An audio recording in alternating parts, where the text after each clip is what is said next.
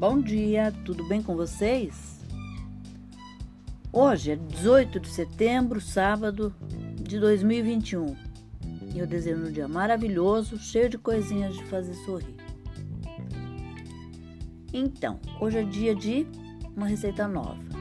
Todo mundo conhece picanha pro churrasco, aquele coisa. Vamos comer picanha, dia de churrasco é picanha. Dia de churrasco, picanha. Não, a picanha é uma carne nobre que também vai ao forno.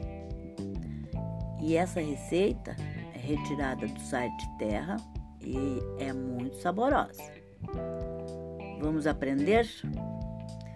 Os ingredientes são duas cenouras em palito, meio maço de brócolis em buquê, sal a gosto, uma peça de picanha, o que dá meio quilo aproximadamente, quatro dentes de alho picado, duas colheres de sopa de manteiga, uma xícara de queijo parmesão ralado e meia xícara de chá de queijo tipo catupiry.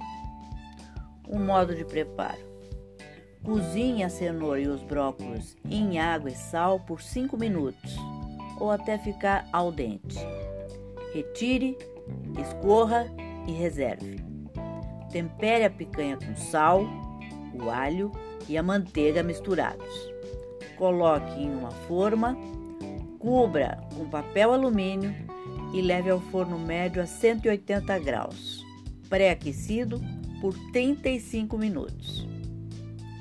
Após esse tempo, retire do forno, retire o papel Coloque os legumes ao redor da carne e cubra a carne com o parmesão e o queijo catupiry misturados.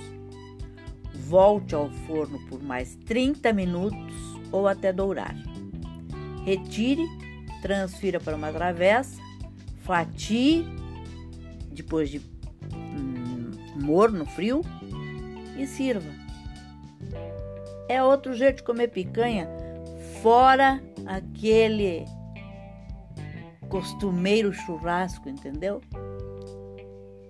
E é essa dica que eu tinha para hoje. Espero que vocês tenham curtido e que amanhã, em vez de churrasco, a picanha no churrasco, vocês façam ao forno para dar aquela variadinha básica. Até amanhã, se Deus quiser.